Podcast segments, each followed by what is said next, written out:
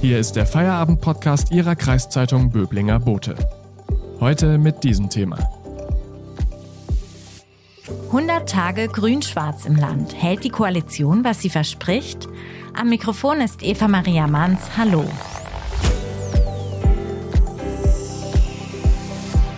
Sie wollten in ihrer neuen Legislaturperiode fast alles anders machen als in der vergangenen. Grüne und CDU im Land. Von Klimaschutz über Landtagswahlrecht bis hin zu den Aufgaben eines ganz neuen Ministeriums. Jetzt ist die Regierung bald 100 Tage im Amt und wir wollen heute fragen, welche Projekte sind denn bereits in die Wege geleitet? Wie fällt so eine erste Bilanz aus? Darüber spreche ich mit unserer landespolitischen Korrespondentin Renate Allgöver. Hallo Renate. Hallo Eva Maria. Lass uns mal gemeinsam draufschauen. 100 Tage Grün-Schwarz im Land. Was hat die Regierung denn bisher so auf den Weg gebracht? Kannst du da zwei der wichtigsten Punkte nennen? Man muss wahrscheinlich erstmal vorausschicken, dass natürlich die Corona-Pandemie die gesamte Regierungsarbeit überlagert hat. Man hat auch durchaus manchmal den Eindruck, die Landesregierung mache eigentlich nicht viel, außer die Corona-Verordnung regelmäßig anzupassen. Und so wirkt es schon so, als sei sie noch gar nicht richtig in die Gänge gekommen seit sie im Mai ins Amt gekommen ist. Aber ich finde schon beim zweiten Blick zeigt sich, dass sie durchaus schon was zustande gebracht hat. Zum Beispiel das Klimaschutzgesetz, das steht ja im Koalitionsvertrag von Grünen und CDU ganz oben auf der Liste.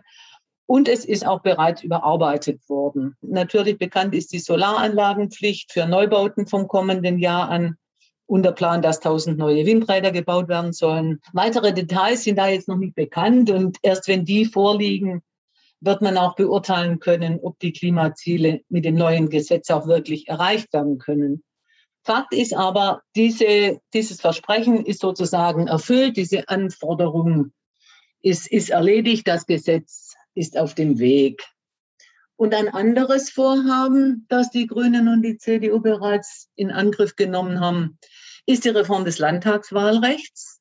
Das ist ein großes Anliegen der Grünen und ist in der vergangenen Wahlperiode von der CDU verhindert worden, was die Grünen sehr geärgert hat. Deshalb, wie gesagt, hat das jetzt ganz hohe Priorität. Die Änderung soll rasch unter Dach und Fach kommen.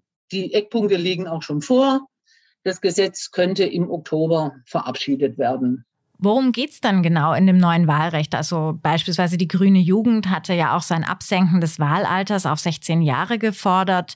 Ähm, ist das jetzt auch Teil des neuen Wahlrechts? Kannst du uns das kurz skizzieren? Genau, es sind eigentlich zwei wesentliche Punkte. Zentraler Bestandteil des Landtagswahlrechts ist, dass es in Zukunft auch bei der Landtagswahl in Baden-Württemberg wie bei der Bundestagswahl zwei Stimmen geben wird. Bisher gibt es ja bei der Landtagswahl im Südwesten nur eine Stimme. Dann, das bedeutet, die Parteien können in Zukunft Landeslisten aufstellen, also das sollen sie auch tun.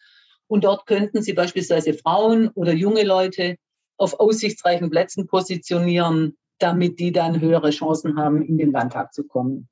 Gleichzeitig wird für die Landtagswahl auch das Wahlalter auf 16 Jahre gesenkt. Also ja, den nächsten Landtag sollen auch 16-Jährige wählen können. Das ist Teil des Gesetzes. Etwas anders sieht es bei den Kommunalwahlen aus. Dort dürfen ja als bereits 16-Jährige wählen, also Gemeinderäte und Kreisräte dürfen 16-Jährige ja schon wählen. Und auf kommunaler Ebene soll es jetzt darum gehen, ob die Jugendlichen auch das passive Wahlrecht bekommen sollen, ob sie also selbst gewählt werden können. Da hat die CDU noch Bedenken. Die Frage wird also zunächst zurückgestellt, ist jetzt nicht Teil dieses ersten Gesetzentwurfs zum Landtagswahlrecht, denn da hat die CDU noch rechtliche Bedenken, was zum Beispiel die Haftung angeht von 16-Jährigen. Es gibt ja jetzt auch schon Kritik äh, an der Arbeit der neuen Regierung, beispielsweise was die Finanzpolitik angeht. Was ist denn da genau der Vorwurf? Ja, äh, in der Finanzpolitik hat die Koalition zum einen erklärt, Vorhaben würden nur umgesetzt, wenn sie auch finanzierbar seien. Das klingt ja durchaus vernünftig. Es hat ja aber die Kritik eingetragen, dass sie zwar alle Wünsche aufgelistet hat, aber keine Prioritäten gesetzt hat. Also man zweifelt eigentlich dann, ob der Sparwille auch wirklich echt ist Zumal sich die Regierung auch noch die Möglichkeit offen gelassen hat, neue Kredite aufzunehmen. Und das hat sie mit der Corona-Pandemie begründet. Das hat ihr wirklich großen Ärger eingetragen.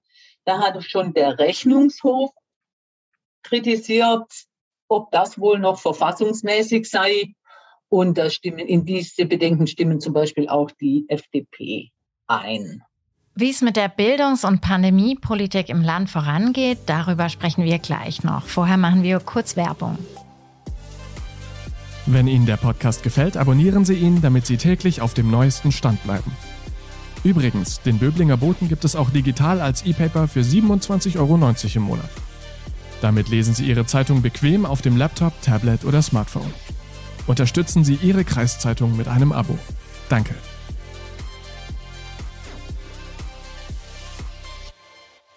Heute spreche ich mit meiner Kollegin Renate Allgöver über die ersten 100 Tage der neuen grün-schwarzen Landesregierung. Renate, erstmals ist ja das Kultusministerium jetzt in grüner Hand. Gerade in Corona-Zeiten müssen ja hier wichtige Entscheidungen für Schülerinnen und Schüler und Studentinnen und Studenten getroffen werden. Wie geht das denn voran? Ah, da muss man wohl sagen, es geht so mittel voran. Die neue Kultusministerin setzt schon alles daran, dass die Schüler nachholen können, was sie durch den Fernunterricht versäumt haben. Es hat ja dafür bereits Programme gegeben, äh, dass zum Beispiel Lehramtsstudenten Schülern gezielt geholfen haben. Jetzt auch für die letzten zwei Wochen der Sommerferien sollen weitere Unterstützungsprogramme anlaufen, die offenbar auch ganz gut nachgefragt werden. Luftfilter werden an den Schulen installiert, damit die das Ansteckungsrisiko gering gehalten wird. Also die Regierung setzt schon alles daran, dass die Schulen nicht wieder schließen müssen. Aber das Ganze wirkt nicht so richtig wie von langer Hand geplant und viele Schulen sehen sich auch nicht wirklich vorbereitet, wenn Mitte September die Schule wieder beginnt. Grün-Schwarz hat ja auch ein ganz neues Ministerium geschaffen, nämlich eines für Landesentwicklung und Wohnen, wie es jetzt heißt, mit der CDU-Ministerin Nicole Rassavi. Was ist denn an diesem Ministerium in den ersten 100 Tagen passiert? Das wird ja sicherlich unter besonderer Beobachtung stehen. Was ist da deine Einschätzung? Auf jeden Fall, da hast du recht, es steht natürlich unter besonderer Beobachtung, zumal die Opposition es natürlich für grob unnötig hält, ein neues Ministerium einzurichten. Damit will die Regierung wohl einen Beitrag dazu leisten, die Wohnungsnot im Land zu mildern. Man muss ja sagen, dass die Frage nach bezahlbarem Wohnraum die Menschen im Land inzwischen stärker beschäftigt als die Corona-Pandemie. Das haben zumindest jüngere Meinungsumfragen ergeben. Und mit dem Ministerium unterstreicht die Regierung zunächst mal die Bedeutung der Frage. Wahrscheinlich ist es jetzt auch zu viel verlangt, von einem neuen Haus in den ersten 100 Tagen schon Impulse zu verlangen. Es muss ja auch erstmal aufgebaut, eingerichtet, organisiert werden. Aber bis zum Herbst muss es schon in die Gänge kommen. Das, denke ich, darf man schon erwarten. Und wenn es dann in, den, in die Haushaltsberatungen geht, dann wird sich zeigen, wie ernst es der, der Regierung wirklich ist mit der Förderung des Wohnungsbaus. Der Staat kann ja eigentlich nur durch Zuschüsse steuern. Und die Ministerin, soweit ist sie wohl schon, dass sie sowas wie ein Prämienmodell im Kopf hat, wie man die Zuschüsse praktisch gezielter steuern kann, wie man, was weiß ich, fördern kann, dass große Einfamilienhäuser vielleicht in zwei Wohn Wohnungen aufgeteilt werden. Solche Sachen. Und dieses Prämienmodell, das will sie wohl im Herbst vorlegen. Und dann muss man sehen, ob sie es durchbringen. Daran wird sich dann schon zeigen, wie gesagt, wie ernst es der Regierung ist mit der Förderung. Dann danke ich an dieser Stelle meine Kollegin Renate Allgöver für diesen kleinen Überblick. Das war unser Feierabend am Mittwoch. Ich wünsche Ihnen noch einen schönen Abend. Das war der Feierabend-Podcast Ihrer Kreiszeitung Böblinger Bote.